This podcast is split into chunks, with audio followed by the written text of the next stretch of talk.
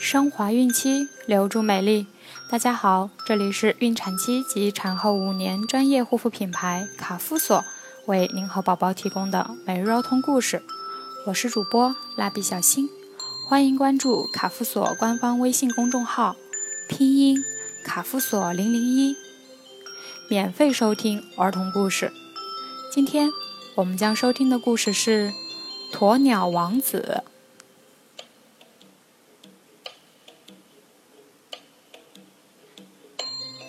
在鸵鸟的王宫里，有一张豪华的床，床上铺着金丝绒毯子，那上面有一个蛋，鸵鸟王后在孵这个蛋。鸵鸟国王高兴地说：“伟大的鸵鸟王子就要诞生了，我要为儿子做好一切准备。”于是，他叫来了建筑大臣。王子是很高贵的，怎么能自己啄破蛋壳呢？所以必须在蛋壳上先开好一扇门。鸵鸟国王说：“是的，是的。”建筑大臣连连点头。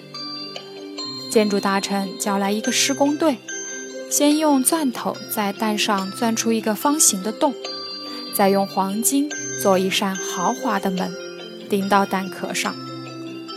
门上装的把手是镶满宝石的水晶。他们还在门口铺上了地毯，这条地毯一直铺到餐桌旁。这是为了王子从蛋壳门里出来后，可以沿着地毯走到餐桌去用餐。当然，在地毯两旁已经站好了欢迎的队伍。与此同时，有一户贫穷的鸵鸟人家。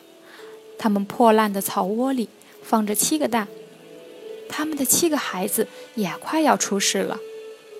上午十点钟，只听“咔啦”一声响，有一个蛋先破了，里面的小鸵鸟用头一顶，把蛋壳顶破了一个洞，钻了出来。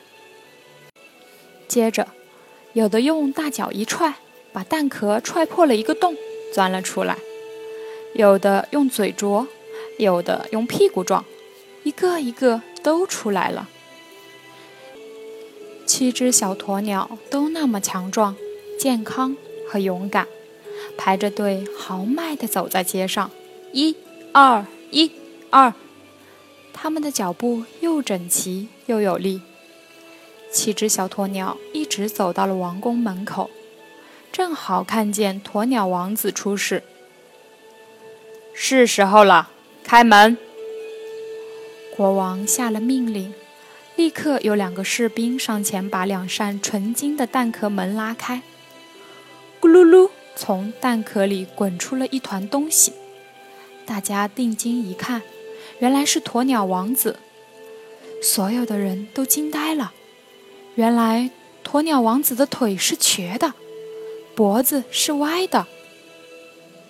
鸵鸟王子说：“我的腿是被榔头敲瘸的，脖子是被电钻钻歪的。”他用气愤的目光看着父王，并没有沿着地毯去用餐，而是匆忙地向门外跑去。鸵鸟王子跑到七只小鸵鸟的队伍里，跟在最后面。现在是八只小鸵鸟了，他们排着队，继续往前走。二，一，二。鸵鸟国王和所有的大臣都惊呆了，呆呆地看着鸵鸟王子远去的背影，不知道该怎么办。这时，七只小鸵鸟的父亲对鸵鸟国王说：“放心吧，跟着我那七个孩子，鸵鸟王子会好起来的。”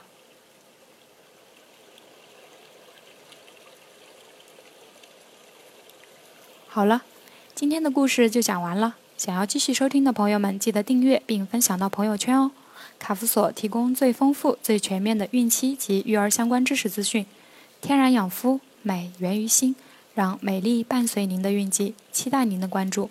蜡笔小新在中国美丽的鹭岛厦门给您送去问候。明天再见。